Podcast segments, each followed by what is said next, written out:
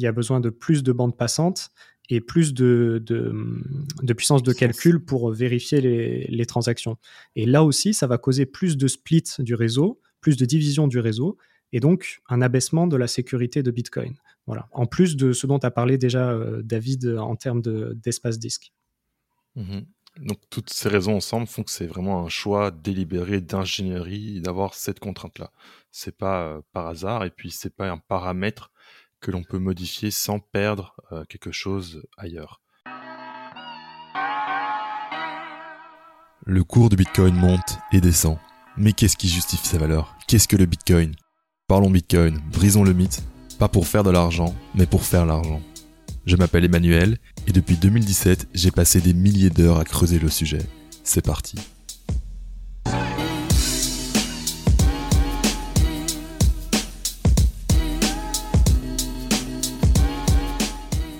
Bonjour à toi et bienvenue sur Parlons Bitcoin. Aujourd'hui, je vais à la rencontre de David Saint-Onge, l'auteur de Tout sur Bitcoin, et Loïc Morel de Pendule. Accompagné de ces deux éducateurs Bitcoin de haut vol, nous allons explorer la question suivante. Est-ce que c'est réaliste que tout le monde fasse du self-custody C'est-à-dire prenne la pleine possession de ses clés? La question m'est venue suite à la congestion de la chaîne qu'il y a eu il y a quelques semaines à cause des ordinals et des stems ces transactions qui permettent d'enregistrer des JPEG dans la blockchain ont rempli les blocs, ce qui a augmenté les frais à payer pour passer rapidement dans un bloc. Si le réseau est congestionné, est-ce possible pour tout le monde de prendre possession de ces bitcoins dans ces adresses? Pour répondre à cette question, on va commencer par poser les limites actuelles du réseau Bitcoin. On va ensuite présenter quelques pistes de solutions et discuter des compromis potentiels à venir. Avec Bitcoin, il est possible de se débarrasser de tout tiers de confiance, mais est-ce que ce sera le cas pour tout le monde? On répond à ces questions dans cet épisode. Si jamais tu découvres le podcast par cet épisode, je te recommande d'aller écouter en premier les épisodes 1 à 5 qui sont une introduction à Bitcoin simple et imagée. Ensuite, je te propose d'écouter les épisodes 21, 22 et 23 qui vont introduire certains concepts qui sont discutés dans l'épisode, notamment sur le sujet de la décentralisation. Sinon, tu peux aussi sauter dans le bain et te faire plaisir. Avant de commencer, un mot sur les sponsors de cet épisode. Bitstack. Bitstack, c'est l'application qui te permet d'épargner en Bitcoin sans aucun effort à partir de 1 euro. Bitstack offre un produit que je trouve très sympa qui est l'épargne invisible et indolore grâce à l'arrondi à l'euro supérieur. Comment ça marche? Simplement, en utilisant Bitstack, tu peux arrondir tes dépenses quotidiennes vers le haut et la différence est épargnée en Bitcoin automatiquement. Au lieu de payer 2,60€ ton café, il est arrondi à 3 euros et tu stacks 40 centimes en Satoshi. De cette façon, tu peux te constituer une épargne Bitcoin sans même y penser. Si jamais tu veux stacker plus, tu peux également mettre en place un DCA, soit un achat récurrent pour te bâtir une épargne au fil du temps. L'app est hyper simple, même pour ceux qui n'y connaissent rien. Tu peux la télécharger gratuitement sur l'App Store et Google Play. CoinKite CoinKite est une compagnie qui vend du matériel Bitcoin only, dont le très puissant Cold Card, un hardware wallet extrêmement sécurisé que tu peux utiliser de manière air-gapped, c'est-à-dire qu'il ne sera jamais connecté à aucun appareil électronique. Cette fonctionnalité te donne la garantie que tes clés privées ne seront jamais accédées. C'est un produit de qualité que je te recommande les yeux fermés. En utilisant le lien promotionnel dans les notes de l'épisode, tu auras droit à un rabais de 5% sur ton achat. Merci pour ton attention, je te souhaite un excellent épisode avec David Saint-Onge et Loïc Morel. C'est parti.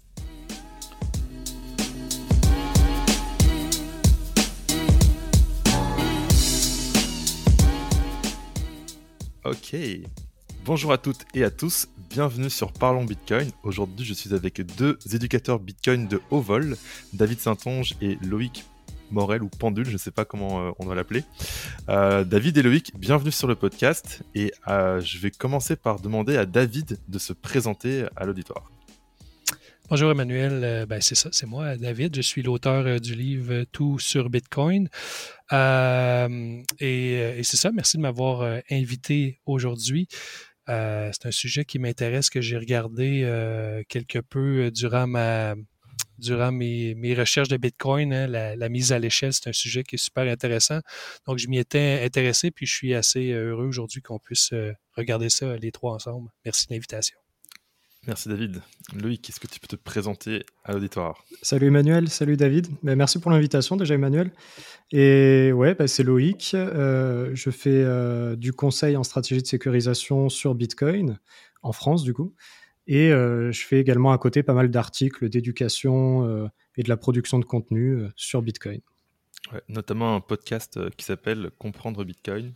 Ouais, on fait ça avec Bitstack depuis quelques mois. Pour les débutants, c'est pas mal. Ouais. Parfait, parfait. Alors, ben, merci à vous deux d'être là. Euh, alors, pour vous donner une idée à l'auditoire de pourquoi est-ce qu'on est tous ensemble ici, euh, je me posais la question l'autre jour euh, en allant me coucher, tiens, est-ce que c'est réaliste que tout le monde fasse du self-custody, justement dans le contexte un petit peu des, de l'affaire de Ledger Recover, ce genre de questions-là?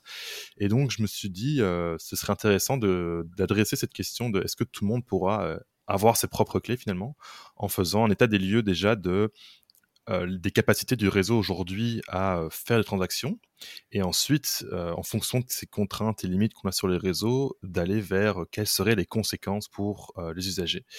Donc dans cette interview, on a fait un petit plan avec David et Loïc avant de commencer. On va commencer par poser les limites de Bitcoin aujourd'hui, quelles sont les contraintes techniques et expliquer ensuite pourquoi est-ce qu'on a cette contrainte-là.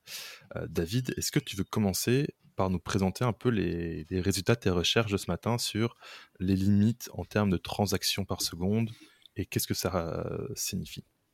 Oui, tout à fait, merci.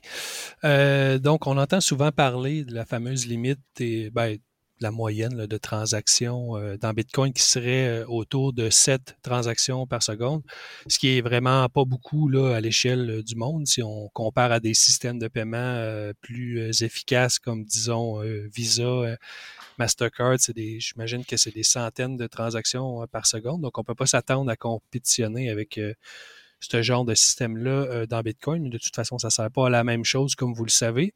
Mais donc, moi, cette limite-là du 7 transactions par seconde m'avait interpellé le jadis quand j'avais fait mes recherches par rapport à ça. Puis, j'ai assez vite fait de, de voir que euh, ça ne veut pas dire grand-chose, en fait, des transactions par seconde, parce qu'il y a plusieurs... Euh, en fait, il y, a une, notion qui est plus intéressante, ça serait le nombre de, de, output par seconde, dans le fond, le nombre de transferts, peut-être qu'on pourrait dire en français, euh, par seconde.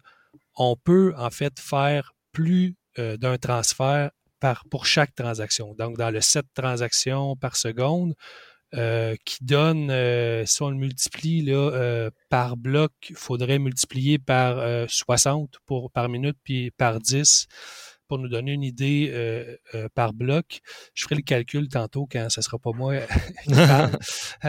mais essentiellement, ça, ça, nous donnera une idée de, de nombre de transactions par bloc, mais ça peut être beaucoup plus élevé que ça au niveau des transferts. Donc, je vous donne un exemple. Euh, Coinbase, par exemple, quand il vous envoie euh, vos bitcoins, quand vous faites un retrait vers votre propre clé, votre propre adresse, pardon, ben, il ne faut pas une transaction là, euh, avec un, input de leur côté puis un output du vôtre. Il, il est batch qu'on appelle. Donc, on peut faire plusieurs sorties, plusieurs outputs par transaction. Donc, j'ai trouvé un article, une personne qui avait fait ce calcul-là, puis on peut littéralement le décupler euh, ben, presque décuplé, en fait, le, nombre de transactions par seconde en utilisant cette technique-là. Euh, il donnait, j'ai vu des exemples, genre, il y a des exchanges qui font 10, 10 euh, outputs par transaction, Coinbase en fait autour de 100.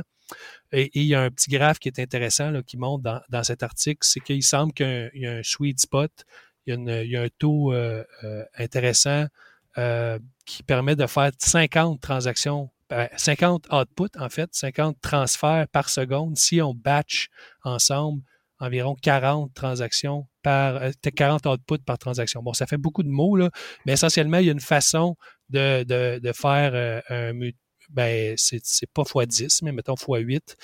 Euh, au niveau des outputs, si on, batch les transactions, je sais que Bull Bitcoin, ici à Montréal, fait ça pour, euh, pour, euh, pour économiser sur les frais. Fait que ça, c'est la, ça, c'est la, la, première chose que je voulais parler, c'est que le, nombre limité de transactions par seconde en Bitcoin, on peut déjà l'améliorer avec une simple technique qui s'appelle le batching, qui, qui, est déjà beaucoup utilisé par les exchanges euh, à cause des frais de transaction qui sont élevés. Ensuite, donc pourquoi qu'on a cette limite-là euh, de nombre de transactions par seconde? Ben, c'est à cause euh, de la grosseur des blocs qui est limitée dans Bitcoin à 1 mégabit là, dans le même pas dans le protocole original, hein, c'est venu après. Là. Il y a une limite qui a été ajoutée dans une des versions de Bitcoin. Puis maintenant, avec Segwit, c'est, on, a, on a comme des, une limite virtuelle qui passe qui peut passer à 4 MB. On le voit avec les ordinals, c'est ça, euh, Loïc, hein? on, est capable là, maintenant d'utiliser un espace dans, dans, le bloc pour mettre plus de, de données.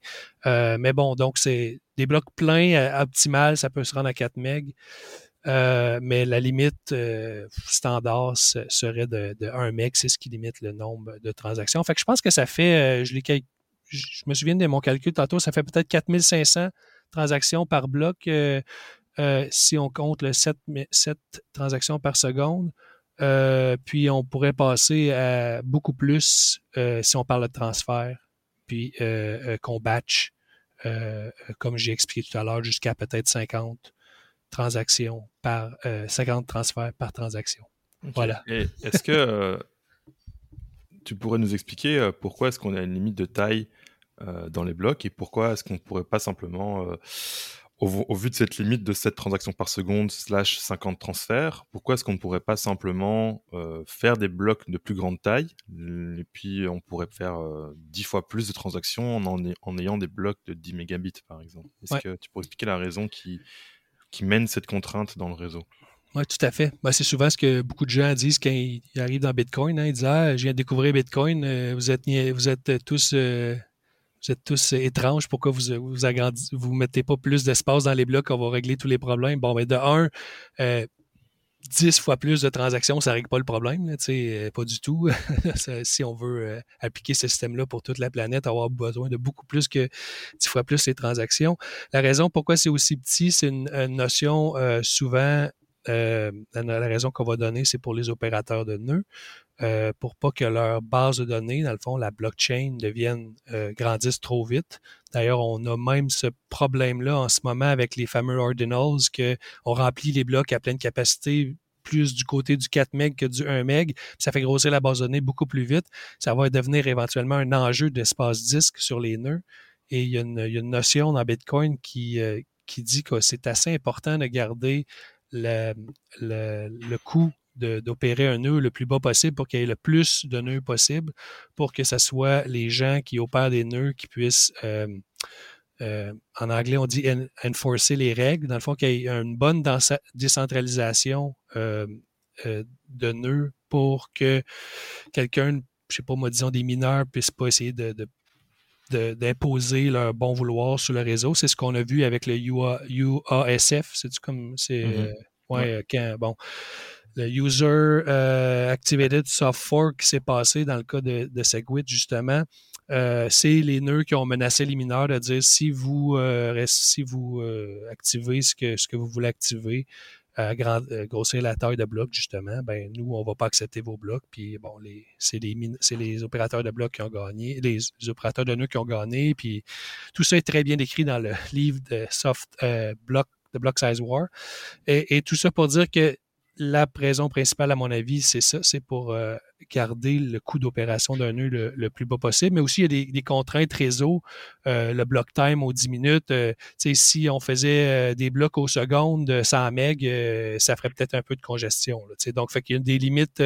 puis, en passant, il y a des blockchains qui font probablement l'équivalent de ça, mais ils ne sont pas décentralisés comme Bitcoin. Ils sont simplement dans un gros grosse salle de serveur, puis ils opèrent comme une, base de données traditionnelle. Donc, donc, c'est ça, c'est pour garder une, notion de décentralisation.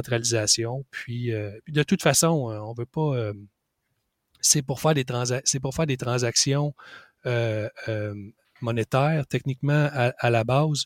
Donc, si on est capable d'avoir un, système de, base qui va être capable de nous faire les, les settlements un peu comme les échanges interbancaires, puis qu'on est capable de développer des, des, des couches au-dessus, il n'y a pas de raison qu'on ait besoin d'avoir plus de, transactions. Ça revient à mon argument du départ de dire pourquoi on ne fait pas des blocs de 10 MB? Ben, 10 MB, ça ne règle pas le problème, aussi bien de garder 1 MB puis de construire au-dessus pour euh, faire une mise à l'échelle qui va être plus globale.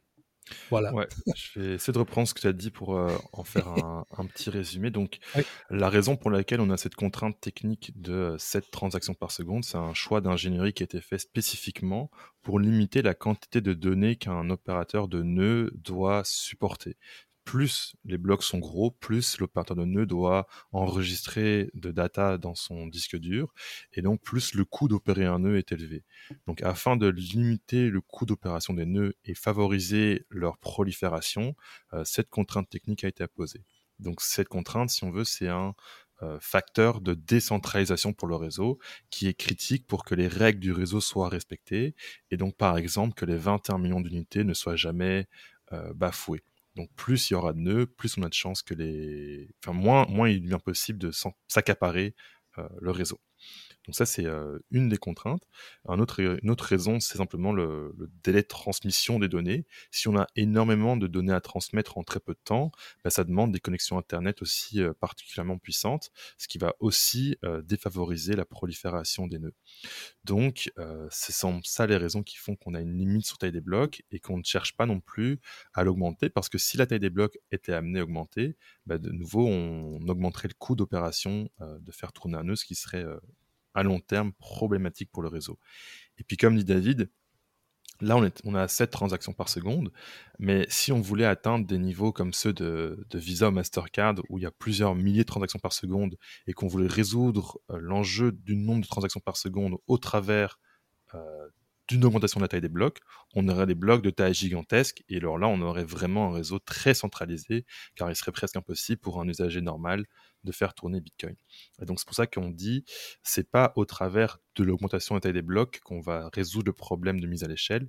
Euh, il va falloir trouver d'autres stratégies comme les réseaux euh, peut-être de seconde couche. Euh, Loïc, levez la main. J'imagine que tu as quelque chose que tu veux ajouter. Ouais, si je peux essayer une, une autre explication, mais ça, va venir aux mêmes conclusions que, que disait David. je pense qu'il y a deux choses à considérer quand on parle de, justement de ce fameux chiffre qui est un peu abstrait des transactions par seconde. Il y a déjà d'une part, euh, vous en avez parlé, la taille du bloc qui est à prendre en compte, et il y a également cet euh, intervalle de 10 minutes en moyenne entre chaque bloc, euh, qui est l'objectif, d'avoir 10 minutes en moyenne entre chaque bloc. donc on pourrait se dire, soit on augmente la taille des blocs, soit on réduit cet intervalle, ce qui permettrait d'augmenter également le, temps par seconde. Donc vous avez parlé, oui, effectivement, du stockage au niveau des nœuds, du besoin de stockage. Mais il y a un autre paramètre aussi qui est à prendre en compte, c'est, euh, vous en avez parlé un petit peu, c'est la diffusion au niveau du réseau Bitcoin, la diffusion des blocs. Et cette diffusion, elle a besoin donc de, il faut qu'il y ait suffisamment de bandes passantes et euh, il faut que les ordinateurs soient suffisamment puissants pour pouvoir vérifier toutes les transactions qui sont dans les blocs, les diffuser à leur paire. Euh, leurs pairs vont les vérifier puis les rediffuser, etc., etc., jusqu'à que tous les nœuds aient un nouveau bloc qui est publié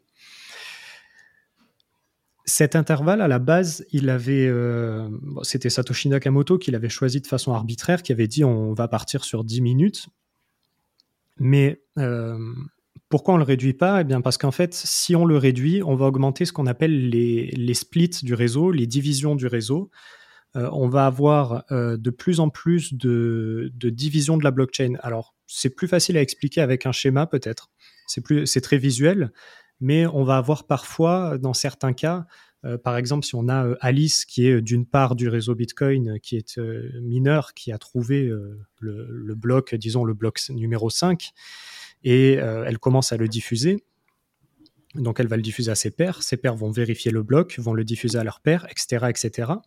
Et si en fait à l'autre bout du réseau on a Bob qui lui aussi a trouvé un bloc valide à cette même hauteur de bloc, donc à la hauteur numéro 5, et le diffuse quasi en même temps qu'Alice, ben on va avoir une division du réseau. On va avoir une partie des nœuds qui vont être sur le bloc de Bob et une partie des nœuds qui vont être sur le bloc d'Alice. Et en fait, ces, euh, divisions du réseau, c'est embêtant euh, parce que ça vient réduire euh, la sécurité du système Bitcoin, parce qu'on va avoir un gaspillage de la preuve de travail qui va se faire sur une division du réseau qui finalement va être moi j'appelle ça périmé, euh, c'est-à-dire qui va, euh, qui, va être abandonné. Il y en a certains, ils parlent de bloc orphelin, même si je ne suis pas trop d'accord avec ce terme, mais parfois on parle de bloc orphelin, c'est-à-dire qu'il y a une partie de la chaîne qui est, est mise de côté.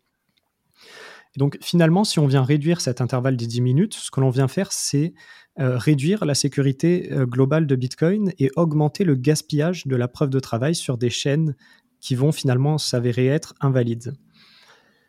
D'un autre côté, si on augmente cet, intervalle entre chaque bloc, oui, on va euh, on va augmenter le nombre de transactions par seconde, mais par contre, ça a strictement aucune utilité, parce que parfois c'est quelque chose qui est dit. Euh, vous savez, pour, les, euh, pour la confirmation des transactions, on dit souvent qu'il faut attendre six confirmations avant qu'une transaction Bitcoin soit immuable. Et du coup, on pourrait se dire, bon, bah, si on fait un bloc toutes les deux minutes, bah, 6 x 2, ça nous fait 12 minutes, c'est beaucoup plus ah rapide. Ah non, mais c'est le total de, de preuves de travail qui compte pas le, voilà, exactement. le nombre de. Ouais, voilà. Exactement.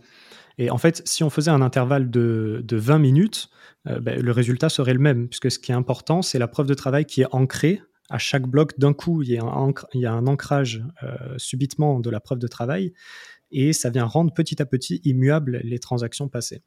Donc c'est pour ça que, l'on ne peut pas réduire l'intervalle de blocs, parce que si on réduit l'intervalle de blocs, on va tout simplement baisser la sécurité de Bitcoin. Donc ça n'a pas vraiment de sens.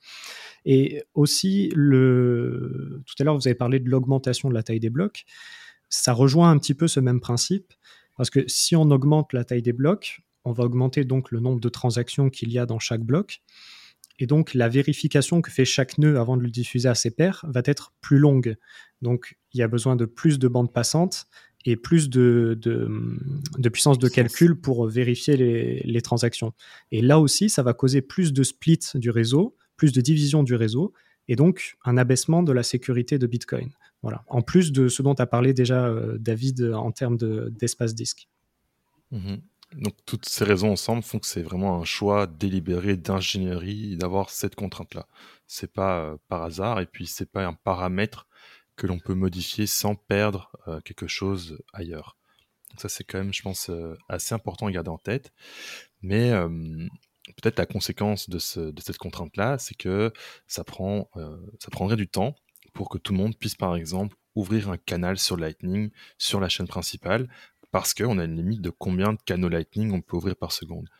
Et puis là, dans un des articles que David avait trouvé ce matin, quelqu'un faisait l'estimation euh, si on ouvrait, euh, on faisait des blocs remplis d'ouverture de canaux Lightning sans euh, optimisation particulière, on en aurait pour, je pense, 17 ans. 17 ans, ouais. ça, prendrait près d'un million de blocs pour ouvrir un, canal par, par habitant. Et, et, euh, dans notre préparation tout à l'heure, Loïc parlait qu'en plus, ça aurait un effet catastrophique sur le, le ITXO 7. Je ne sais pas si tu veux euh, prendre le, relais sur ça. Loïc. On peut peut-être expliquer. Je ne sais pas si tu as déjà expliqué sur ta chaîne une fois. Euh, non, je crois pas. J'ai déjà parlé du TXO 7. Présenter ce concept. Qu'est-ce que, l'UTXO7 Alors, l'UTXO7, c'est assez simple à comprendre. C'est juste une liste de toutes les pièces Bitcoin qui sont existantes en ce moment. Euh, c'est-à-dire tous les, tous les UTXO, tous les outputs qui n'ont pas encore été dépensés, donc toutes les pièces existantes. Et chaque nœud en fait conserve euh, sa propre liste, son propre UTXO7 qu'il vient ajuster à chaque nouveau bloc, c'est-à-dire que chaque nouveau bloc a des nouvelles transactions. Il va voir ok telle pièce a été dépensée dans telle transaction donc je l'enlève de mon UTXO7. Tel euh, UTXO a été créé en contrepartie donc je l'ajoute à mon UTXO7. Et il va faire ça justement quand il reçoit les, les nouveaux blocs ou alors quand il reçoit également euh, des transactions directement et qu'il les met dans sa même pool. Et en fait, le problème de cette UTXO7, c'est que euh, il faut en garder au moins une partie euh, dans la RAM du nœud, donc dans la mémoire vive. on ne peut pas la garder en disque. Enfin, on peut la garder en disque, mais du coup, ça prend beaucoup plus de temps à vérifier les blocs. Ça a aussi une incidence sur euh, ce qu'on appelle l'IBD, Initial Block Download, c'est euh, le, fait de lancer un nœud sur le réseau Bitcoin. Euh, par exemple, si vous avez un Mac dernière génération pour votre nœud Bitcoin et que vous pouvez mettre tout votre UTXO7 en RAM, vous allez synchroniser très très rapidement. Alors que si vous, avez une RAM qui est très réduite et que vous pouvez garder qu'une petite partie de l'UTXO7 en RAM, ça va mettre beaucoup plus de temps. Et en fait, le, souci de cette UTXO7, c'est que c'est pas prunable, contrairement à, contrairement à la blockchain, euh, qui euh, on peut faire tourner un nœud dit SPV qui garde que les en-têtes. On peut aussi faire tourner un, nœud pruné qui garde que les derniers blocs. Mais l'UTXO7, on ne peut pas le pruner. On est obligé de garder toute la liste de toutes les pièces existantes sur Bitcoin. Donc c'est en ce sens que ça peut être problématique s'il augmente trop rapidement. Euh, il y avait eu des propositions qui ont été faites, notamment par Tadeusz Drija, qui est aussi à l'origine des, canaux de Pundrija qui sont utilisés actuellement sur le Lightning Network, euh, qui euh, a fait une proposition qui s'appelle Utrixo. J'ai écrit un petit article dessus si ça vous intéresse de, de, regarder plus en profondeur sur comment ça fonctionne, mais grosso modo, c'est un accumulateur cryptographique, c'est des arbres de Merkel. En fait, c'est un petit peu la même idée que ce qu'on fait actuellement sur les blocs Bitcoin, mais au niveau de l'UTXO7. Et donc, ça permettrait de pruner justement cette, euh, cet UTXO7. Et c'était justement euh, Drija qui disait dans une interview que si euh, chaque humain sur Terre devait ouvrir un canot Lightning, euh, un seul, sachant que en réalité, on le sait, on a plutôt besoin d'avoir plusieurs canaux connectés différemment. Mais si chaque humain n'en ouvre qu'un seul, ça ferait plusieurs téraoctets euh, du TXO7, euh, dont une grosse partie doit être gardée en RAM, donc c'est rapidement problématique pour ceux qui veulent faire tourner des petits nœuds sur des Raspberry Pi, et des choses comme ça. Mmh donc on, voit avec ces explications-là qu'il y a quand même certaines contraintes au réseau qui font que c'est pas forcément pratique que tout le monde ait euh, un canal Lightning ou que tout le monde soit capable de faire du self-custody. Parce que dans le scénario dont on parle, où on fait 2 teraoctets de, euh, de canaux Lightning, bah, il y a aussi besoin que les gens puissent avoir des, bitcoins sur leur propre adresse on-chain. Fait que ça, augmente encore la taille euh, de l'UTXO7. Donc on a certaines contraintes de, de, mise à l'échelle du réseau Bitcoin qui existe. David, tu voulais rajouter quelque chose? Oui, en fait, ce que je voulais dire, c'est un peu ce que tu viens de résumer, qu'au final, ce que, ça, ce que Loïc vient de dire, ça veut, ça veut dire que nécessairement le, réseau Lightning va avoir une forme de centralisation puisque, puisque c'est pas chaque personne qui pourra avoir son propre canal. Donc, euh, les gens vont utiliser euh, des services Lightning euh, custodial de, de, toute façon éventuellement parce que la capacité du réseau ne pourra pas le, supporter. voilà. Puis peut-être expliquer en, en qu'est-ce que ce serait un service Lightning custodial et pourquoi ça, ça, ben, ça permet d'emborder plus de gens. Ce serait par exemple si j'utilise Wallet of Satoshi et que j'ai mis euh, Bitcoin Lightning dans ce wallet-là, ben, tant que je suis pas en train d'interagir avec la chaîne de block on-chain ou avec d'autres canaux Lightning, je suis au sein du wallet Satoshi, ben, si je fais des transferts internes dans ce wallet-là, bah, ces bitcoins-là vont jamais nécessiter de canaux. Ils vont se faire au sein du wallet. Et ensuite, quand je vais interagir avec un wallet qui sera externe à Wallet Satoshi, bah, je vais réutiliser un canal déjà existant que Wallet Satoshi aura ouvert avec l'autre opérateur de nœud Lightning. Et donc, par ce biais-là, euh, je vais être capable de transiger en Bitcoin, je vais pouvoir faire des transactions, mais pas dans des channels déjà existants. Et en utilisant cette solution-là, ben moi, je ne possède pas euh, le channel. Je suis dépendant du channel euh, du wallet of Satoshi, avec le fait qu'à ce moment-là, le risque de censure est plus élevé, car wallet of Satoshi aurait le droit, puisqu'il contrôle mes fonds, de me priver de mon accès. Et de priver de tes bitcoins aussi. te priver de tes bitcoins, oui. Ouais, c'est pas juste la censure, il pourrait partir avec tes bitcoins aussi. Il y aura cet enjeu-là aussi. En plus. Ouais, mais là où c'est intéressant, justement, euh, ce que tu dis, David, euh, c'est qu'il y a une autre solution un petit peu intermédiaire entre euh, vraiment faire tourner son propre nœud Lightning et la custody comme Wallet of Satoshi, dont tu parlais, Emmanuel. C'est des solutions comme ce que propose Phoenix, euh, je ne sais pas si vous connaissez, euh, vous là-bas au Québec, euh, Phoenix, c'est un portefeuille qui est développé par A5, la boîte française. Et en fait, par défaut, ce que tu vas faire, c'est juste ouvrir un canal avec A5. Ton wallet, c'est une sorte de, de, micro nœud Lightning, mais il ouvre qu'un canal par défaut avec A5. Et en fait, quand tu vas vouloir payer, ça va passer forcément par A5. Et donc là, effectivement, dans ce cas, il y a un risque de censure mais il n'y a pas de risque de vol de tes fonds. C'est toi mhm. qui possèdes tes fonds euh, toujours. Mais il y a le risque de censure puisque tu passes forcément par le nœud d'A5. Bon, en réalité, tu peux ouvrir d'autres nœuds après si tu veux, mais par défaut, l'application, elle fait ça. Ouais. Puis pour utiliser cette solution-là, il faut que tu fasses la création d'un canal. Donc il faut que tu sois euh, parmi ceux qui ont la possibilité de faire un canal Lightning, euh, ce qui ne serait pas forcément le cas si on se projette 15 ans dans le futur et que tout le monde a voulu créer un canal Lightning. Après, donc il y a aussi d'autres solutions, euh, dirais custodiales qui, commencent à apparaître. Donc, on va dire que Wallet of Satoshi, ce serait euh, un tiers de confiance pur et dur, dans le sens où ben, on n'a pas vraiment de recours si on n'a plus accès à nos fonds, si on se fait censurer, on ne peut pas faire grand-chose. Après, il y a d'autres solutions qui commencent à être développées comme Fedimint, qui sont des intermédiaires entre le pur self-custody et le fait de faire entièrement confiance à un tiers. Dans un système comme Fedimint, il y a une fédération, eux ils appellent ça un, un second de confiance. Au lieu du tiers, c'est comme demi de confiance. C'est un peu moins fort qu'un tiers, mais c'est entre les deux. Euh, on est dans une fédération qui euh, est contrôlée par des personnes à qui on, a, on fait confiance, donc des personnes proches. Ça va être euh, notre famille, des amis, des gens de notre communauté. Et ces personnes à qui on fait confiance vont avoir le custody des bitcoins de la fédération. Et moi, en tant que membre de la fédération, je vais avoir des, bitcoins au sein de la fédération que je vais pouvoir échanger entre membres de la fédération euh, quasiment gratuitement et instantanément. Et je vais être capable de transférer les bitcoins de ma fédération à quelqu'un hors de la fédération en passant par le Lightning Network. Donc la fédération est un nœud Lightning connecté par exemple au nœud de A5. Et si moi je veux faire un transfert de ma fédération vers Loic, ben, je vais échanger mes bitcoins au sein de la fédération à, mettons, aux custodiens de la fédération qui ont les vrais bitcoins, qui eux vont les envoyer à Loïc. Et dans cette solution-là, moi, je pourrais finalement ne jamais vraiment euh, avoir eu de bitcoin on-chain. J'aurais que des bitcoins sur Lightning au sein de la fédération, mais je vais être capable d'interagir avec l'entièreté du réseau mais cette fois non pas au travers d'un tiers de confiance sur lequel j'ai pas de prise, mais au travers de gens qui seraient euh, ma communauté, ma famille, mes amis.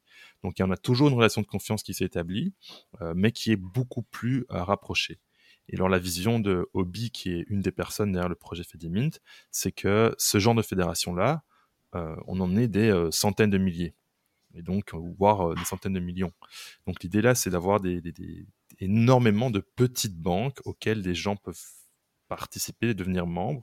Ils peuvent être membres de plusieurs fédérations et donc avoir une espèce de modèle intermédiaire où on n'a pas un gros tiers de confiance comme Coinbase ou Ato Satoshi, mais des plus petits tiers de confiance. Donc, à voir ce que ça va donner en pratique, mais c'est une solution qui serait euh, entre les deux qui euh, pourrait peut-être faire partie du processus de mise à l'échelle de Bitcoin.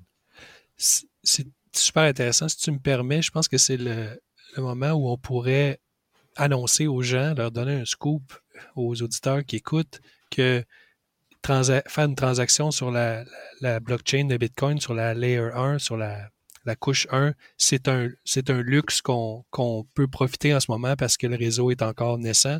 Mais à terme, ça va être quelque chose qui ne sera pas à la portée de tout le monde. Euh, euh, ça, va être, euh, ça va probablement coûter extrêmement cher, surtout quand il n'y aura plus de subvention de bloc, quand le, bloc subsidy va, va, arrêter. Ça va être les frais de transaction qui vont payer pour, pour tout ça. Je l'ai calculé ce matin. Au, pour le réseau actuel, je pense que ça coûtait 40 par transaction pour, mettons, avoir payer la même somme aux mineurs qu'en ce moment selon le, hash rate. Fait que ça vous donne un peu une idée de si on enlevait toutes les, dans le fond, l'émission de Bitcoin qui paye en ce moment pour la sécurité, ça coûterait quand même assez cher faire une seule transaction. Fait qu'éventuellement, donc on a, à terme, on n'achètera pas évidemment pas un café avec euh, une transaction Bitcoin. Euh, n'empêche qu'en ce moment, on peut.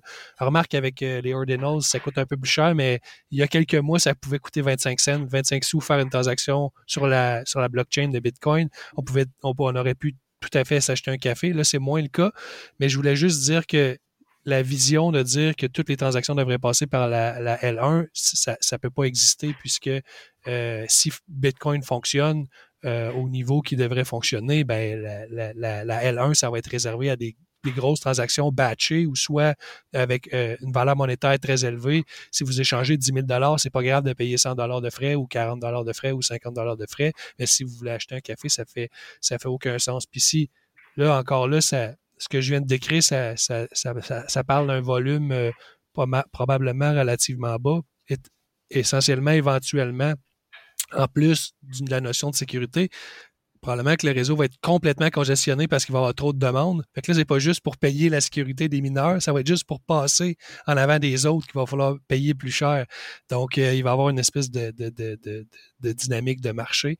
Donc, euh, je voulais juste m'insérer ici dans la discussion puis dire que tout ce qu'on parle, le Lightning, le Fedimint, les fédérations, tout ça, ça va être tous des trucs qui vont être développés à côté pour que les gens puissent s'échanger l'unité de compte qui est un Bitcoin, en fait l'actif numérique qui est un Bitcoin, euh, d'une manière euh, euh, sans passer en fait par la, blockchain principale, la couche 1, qui va être nécessairement congestionnée si Bitcoin marche, fonctionne en fait le moindrement. Voilà. Oui, tout à fait. Je ne sais pas si Loïc, tu voulais ajouter quelque chose par rapport, par rapport à ça? Non, non, après, comme on disait, c'est vrai qu'il y a hum, aussi la possibilité que ça reste un outil pour, euh, euh, uniquement pour des individus euh, qui en ont besoin ou qui ont envie d'avoir la main sur leur monnaie, qui est, voilà, que ça reste un outil à la marge. c'est possible aussi. Tout à fait. Moi, j'ai pas vraiment d'avis là-dessus. C'est pas le, j'ai pas trop d'avis. On, on, verra bien. Mais bon, c'est vrai que si c'est adopté, on pourra plus faire, euh, si c'est adopté ah. de façon massive, on pourra plus faire de transactions on-chain en tant que, petit individu pour s'acheter un café.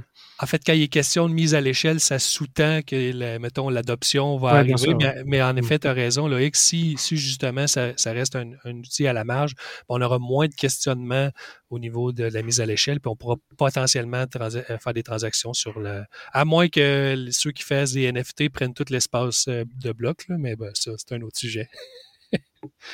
Ouais. Fait ce que ces discussions amènent un peu comme, comme questionnement, dont j'ai pas forcément la réponse aujourd'hui, c'est euh, le mantra Not your keys, not your coins.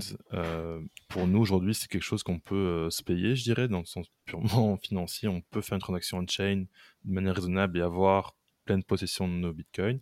Mais c'est une réalité qui va peut-être être difficile pour la majorité des gens. En fait. Il va peut-être y avoir des, des compromis que certaines personnes vont devoir faire.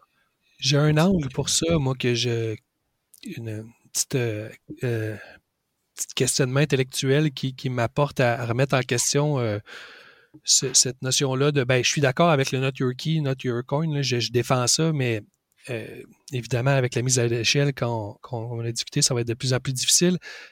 Mais là où je veux en venir, c'est l'important, c'est d'avoir la possibilité d'avoir de, de, faire du, de la garde autonome. Self-custody en français, moi j'appelle ça garde autonome. L'important, c'est d'avoir la possibilité, autant au niveau on-chain, donc euh, de transférer 10 000 sur sa clé puis de payer 100 de frais, c'est pas grave, ça fait, ça fait du sens. Donc, vous allez avoir la possibilité, même si c'est cher. Ensuite, au niveau du Lightning, euh, vous allez avoir la possibilité d'avoir votre propre nœud, puis de faire vos propres canaux, puis de payer pour les ouvertures, puis les fermetures. Tout ça, ça va être possible. L'important, c'est d'avoir la euh, la possibilité de le faire, ça ne veut pas dire que tout le monde va, s'en servir. Euh, là où je mets la nuance, c'est justement c'est par rapport, disons, à l'or.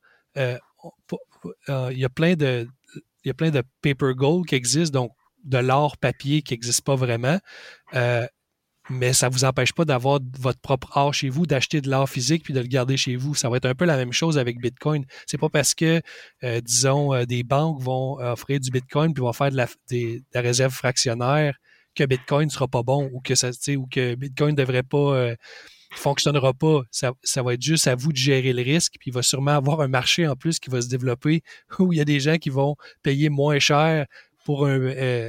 dans le fond, le Bitcoin qui va être euh, garder un endroit où les gens vont avoir perdu confiance, il va probablement valoir moins cher qu'un vrai Bitcoin sur, la chaîne. Il va avoir une dynamique de marché qui va se qui, va jouer là, un peu comme euh, quand un stablecoin se depeg, dans le fond. Il y a des gens qui l'achètent pareil à 70 cents parce qu'ils pensent qu'il va se repeguer puis il va avoir une pièce plus tard avec. Donc, il y a une notion de time value of money euh, dans, dans cet aspect-là.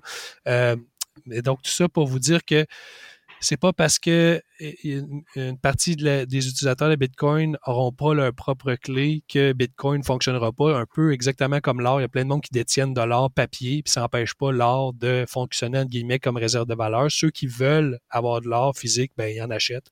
Ils en ont chez eux. Ça va être la même chose avec Bitcoin, mais il va falloir mettre le prix. Moi, je pense qu'on va pas payer notre loyer avec du vrai Bitcoin. On va payer notre loyer avec un Bitcoin de banque ou avec du Lightning Network. Par contre, on va faire notre épargne sur, euh, si on peut, si on veut payer le prix sur euh, des vraies adresses qui nous appartiennent en, garde autonome. Voilà.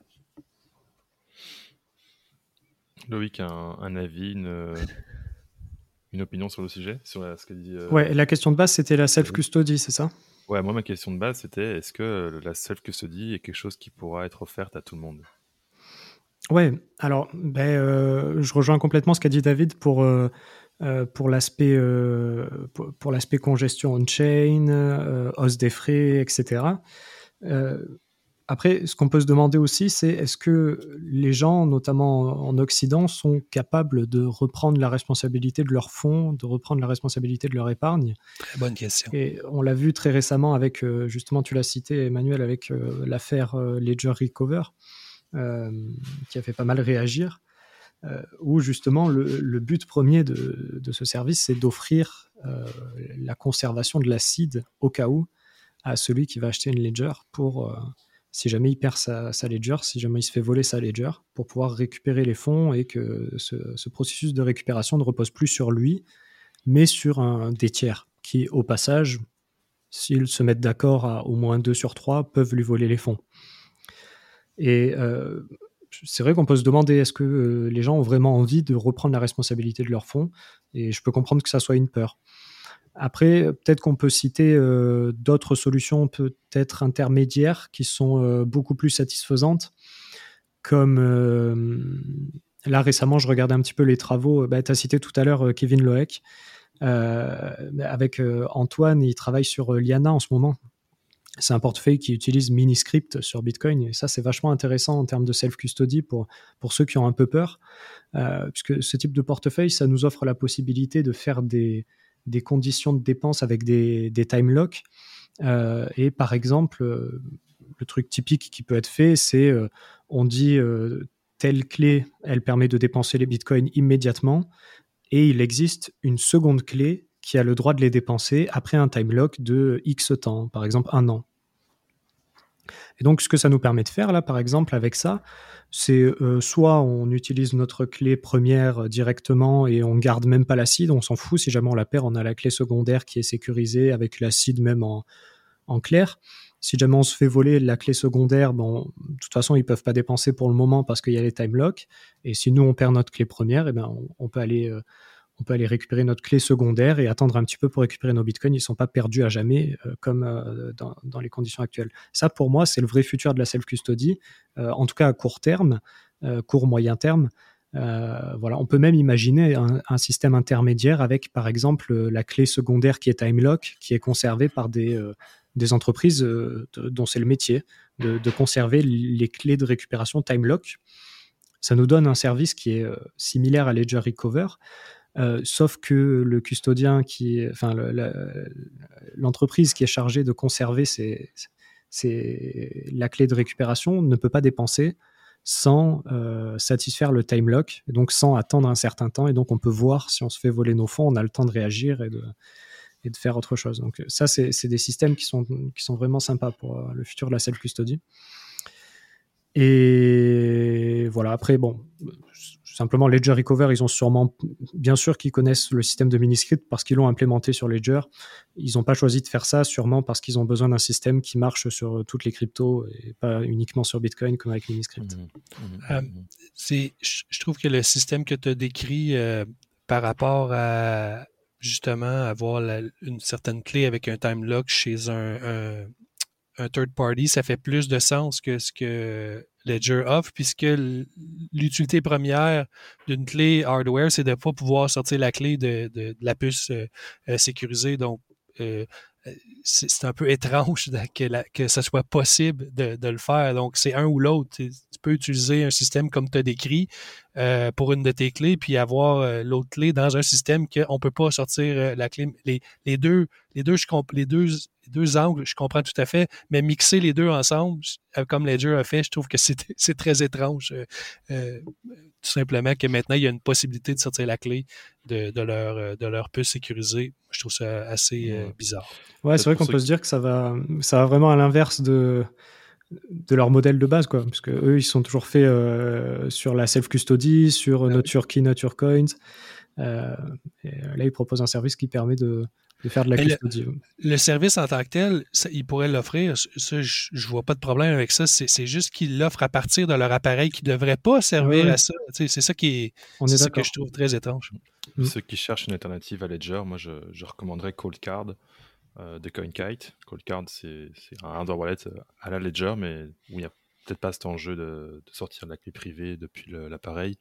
Puis en plus, avec Coldcard, vous pouvez l'utiliser sans le connecter jamais, jamais, jamais à un ordinateur, ce qui vous garantit de manière encore plus certaine que votre clé ne, fuiterait pas par euh, mégarde, on va dire. C'est pas mal euh, ce qu'on a dit pour parler des difficultés un peu du, self-custody, des limitations de Bitcoin on-chain. On a expliqué pourquoi il y avait ces limitations-ci qui sont essentielles, je dirais, au fonctionnement du réseau. Là, ce qu'on se rend compte, je dirais, c'est que le self-custody pour tout le monde par la limitation du transaction chain euh, va pas forcément être simple.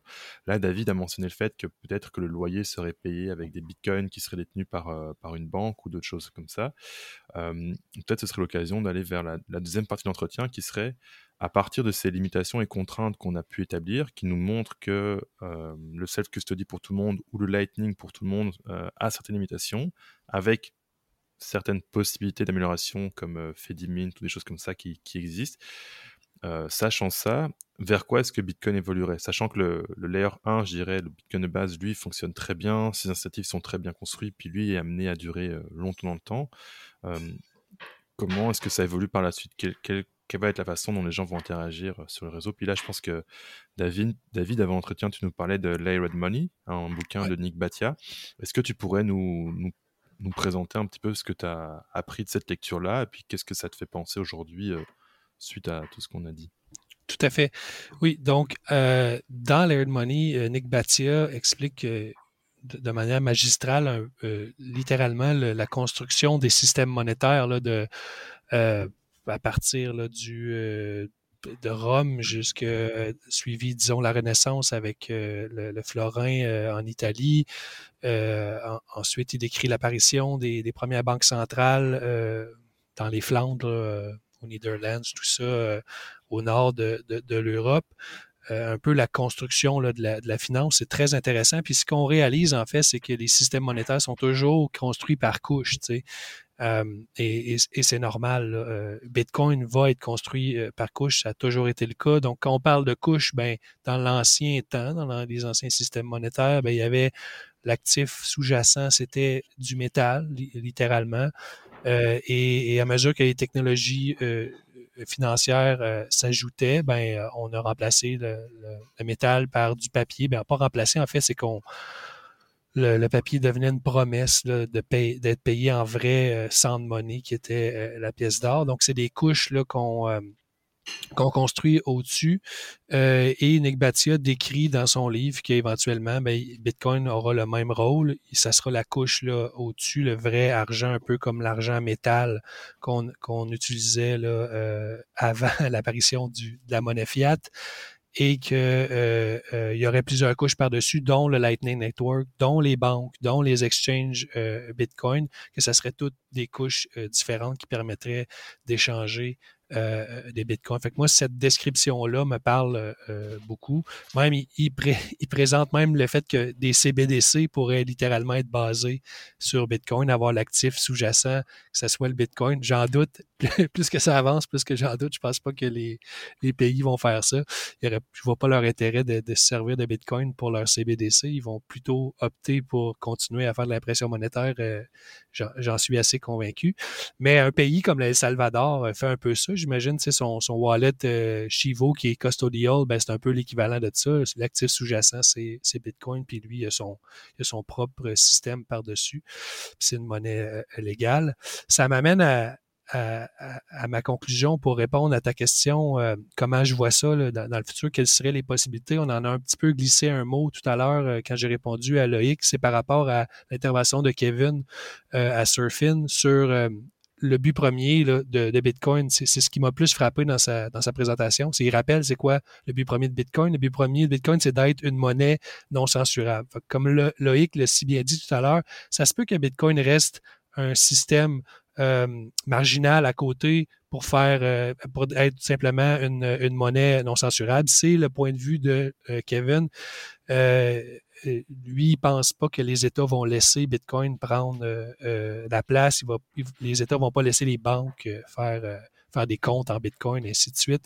Donc, à ce moment-là, ça resterait un système plus marginal. Donc, on aurait moins besoin d'avoir des... Ben, on aura toujours besoin d'avoir des solutions pour scaler parce qu'il va y avoir quand même un volume important, mais ce ne sera pas l'équivalent de faire un système monétaire pour 4 milliards ou 8 milliards euh, euh, de personnes. Puis quand je dis 4 milliards au lieu de 8, c'est parce que je pense pas que quand quand, Bitcoin sera mondial, il n'y aura peut-être pas 8 milliards de personnes qui vont faire des transactions. Là. Il reste que des enfants, puis des, bon, disons, euh, on pourrait parler par famille aussi. Fait que je sais pas, disons 4 milliards de personnes, ça m'apparaît un chiffre euh, qui fait du sens. Donc, il faudra s'adapter à 4 milliards. C'est pas dit que ben, ce sera, c'est pas pareil de, comparer un système qui serait juste un système de monnaie pour le, marché noir non censurable versus un système pour 4 milliards de personnes. Donc, je vois deux, deux, euh, deux angles. Un, Bitcoin reste marginal, donc avoir des solutions assez simples de, scaling parce qu'il existe déjà. On pourrait tout simplement faire ce qu'on fait déjà avec Lightning.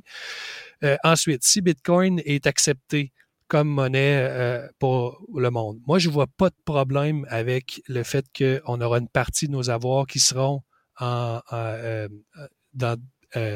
conservés par des tiers en qu'on ne ferait pas la, le self-custody de cette monnaie-là, l'argent de roulement. Donc, je parlais tantôt de payer son loyer, payer son café. Nos payes vont potentiellement être déposées dans une banque. OK? Euh, puis cette banque-là, est-ce qu'elle sera en Lightning Network dans, euh, sur une fédération comme euh, Emmanuel parlait tout à l'heure, sera sur le Liquid Network? Est-ce que les banques vont pouvoir se connecter au Liquid Network puis faire des LBTC, puis eux, ils feront des transactions un peu comme Visa fait. Visa, euh, il fait des, juste des transactions interbancaires. Il y a des millions de transactions tous les jours. Puis à la fin, ben, les banques s'échangent leur, leur euh, euh, qu'est-ce qu'ils se doivent. Donc, donc, je vois aucun problème à ce que la, la, paye des gens soit déposée dans ce genre de compte-là. Les gens vont payer leur loyer, ainsi de suite, tout ça, faire toutes leurs transactions mensuelles. Puis à la fin du mois, à la fin du trimestre, deux fois par année, tu prends euh, une partie de tes avoirs que tu as en extra, puis tu les envoies à ton self-custody, puis tu fais ton épargne de cette façon-là.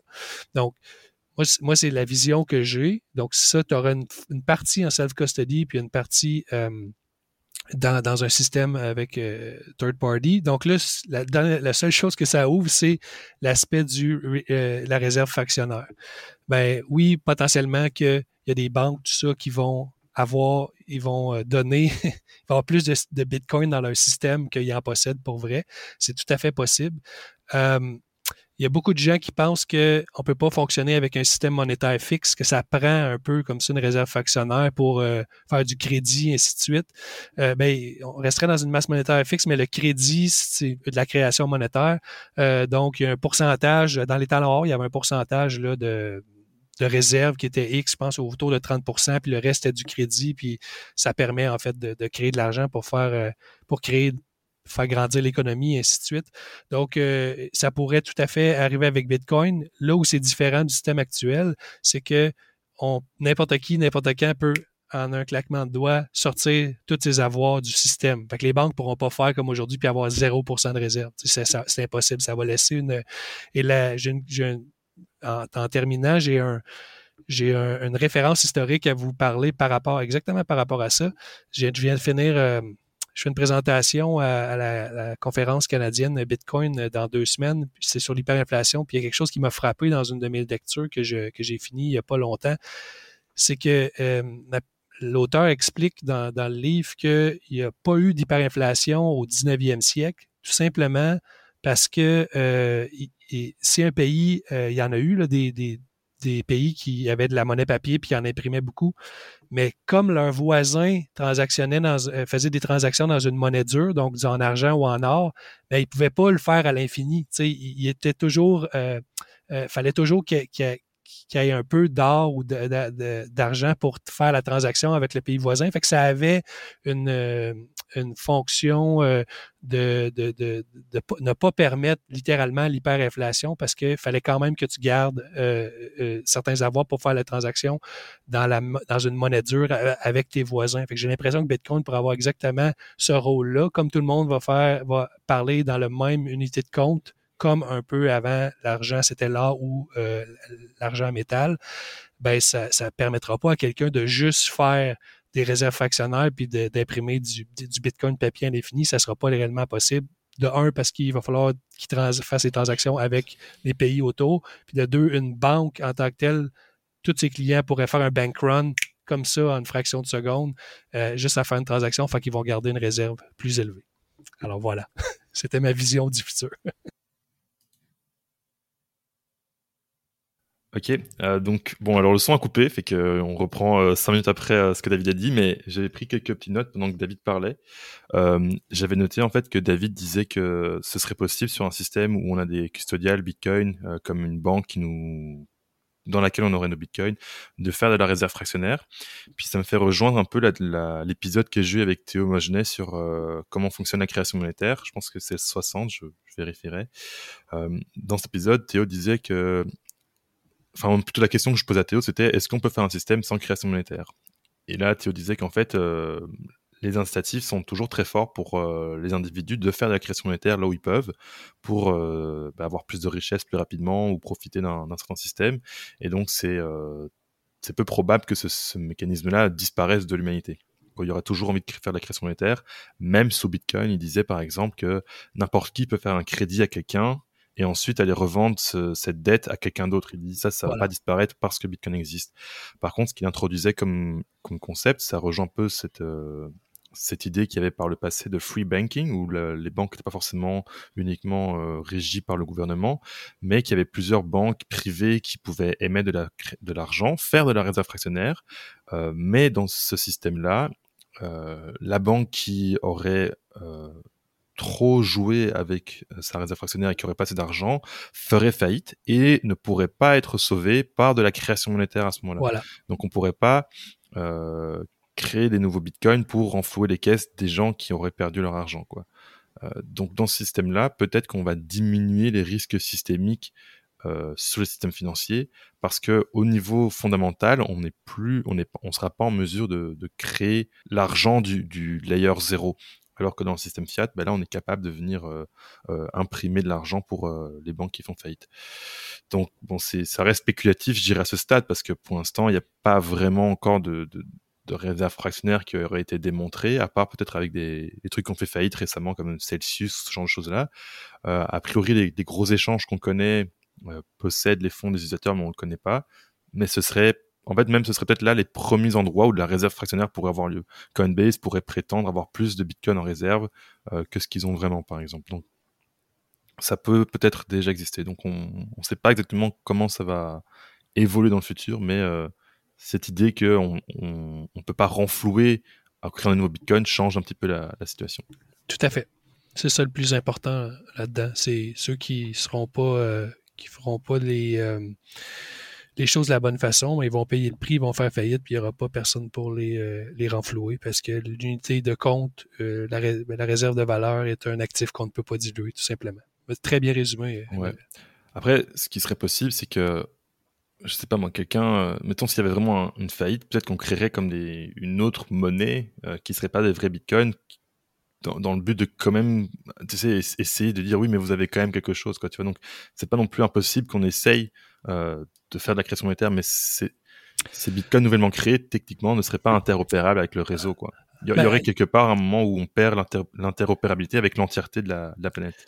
Oui, euh, mais je dirais que là-dedans, c'est qu'il faut ramener le, la notion bancaire des, de la banque d'investissement puis la, la, banque de dépôt. Je pense que c'est ça le plus important à comprendre. C'est que euh, une banque de dépôt ne devrait pas faire de réserve fractionnaire. C'est quelqu'un dépose euh, euh, X Bitcoin, mais il faut que tu gardes X Bitcoin parce que c'est un compte de dépôt, il peut le sortir n'importe quand. À côté, tu as la banque d'investissement qui, elle, prend les dépôts que des gens qui sont là, qui vont avoir un rendement, OK? Puis qui vont être, sont en fait, sont payés en rendement à côté pour, pour compenser pour le risque, puis ils vont prendre cet argent-là, puis ils vont l'investir ailleurs. Là, il y a un risque que l'investissement ne fonctionne pas, puis que les gens perdent leur argent. Si on fait juste séparer ces deux choses-là, avoir des banques de dépôt qui sont solides, qui vont pas jouer avec l'argent, un peu ce que FTX faisait.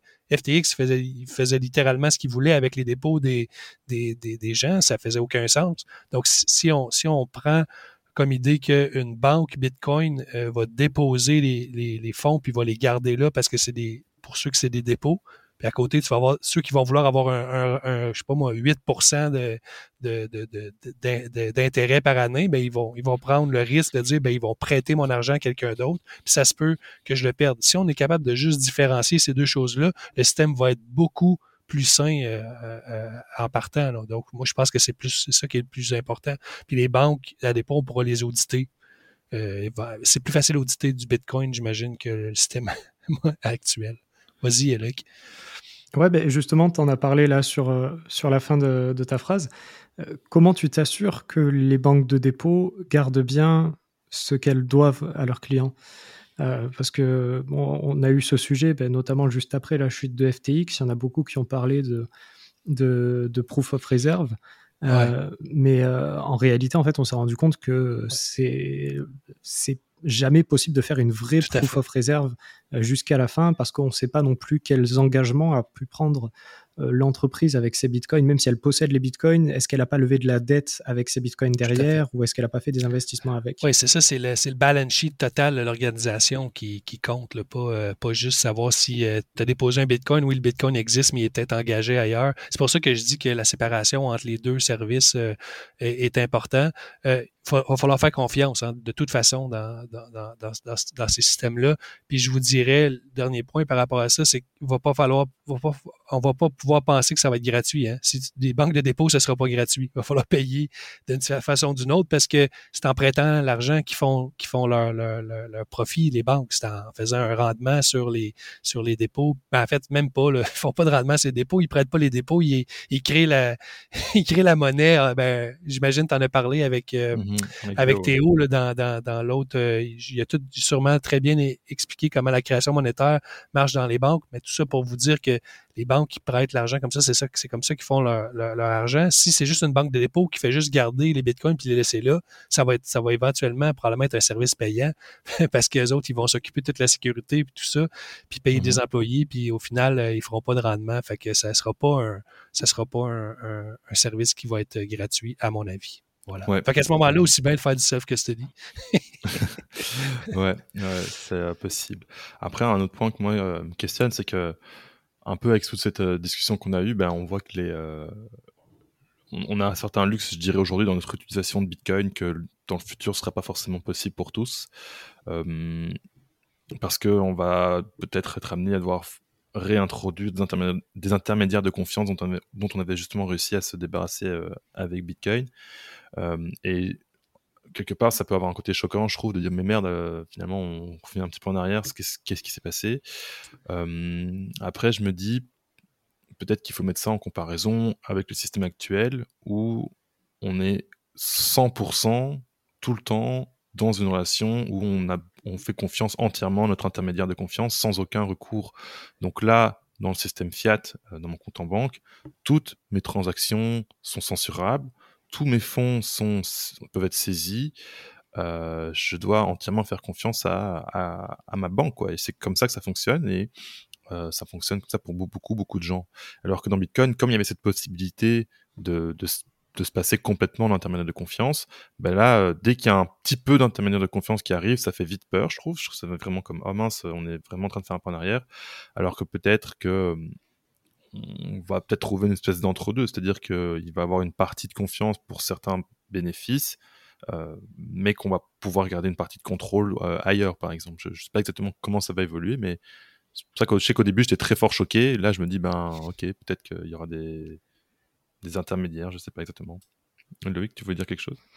Ouais, mais finalement, ce que tu décris, on commence à le voir déjà un petit peu avec euh, tout ce qui se passe sur Noster. Bon, moi, je suis ça un peu de loin mais euh, j'ai vu qu'il y avait des, euh, tu sais, les possibilités de faire les apps, tout ça, et ils utilisent tous des, euh, enfin presque tous, il y en a très peu qui self-host, mais la plupart utilisent des, des adresses GetAlbi, des adresses Wallet of Satoshi, tu sais, les hats là directement.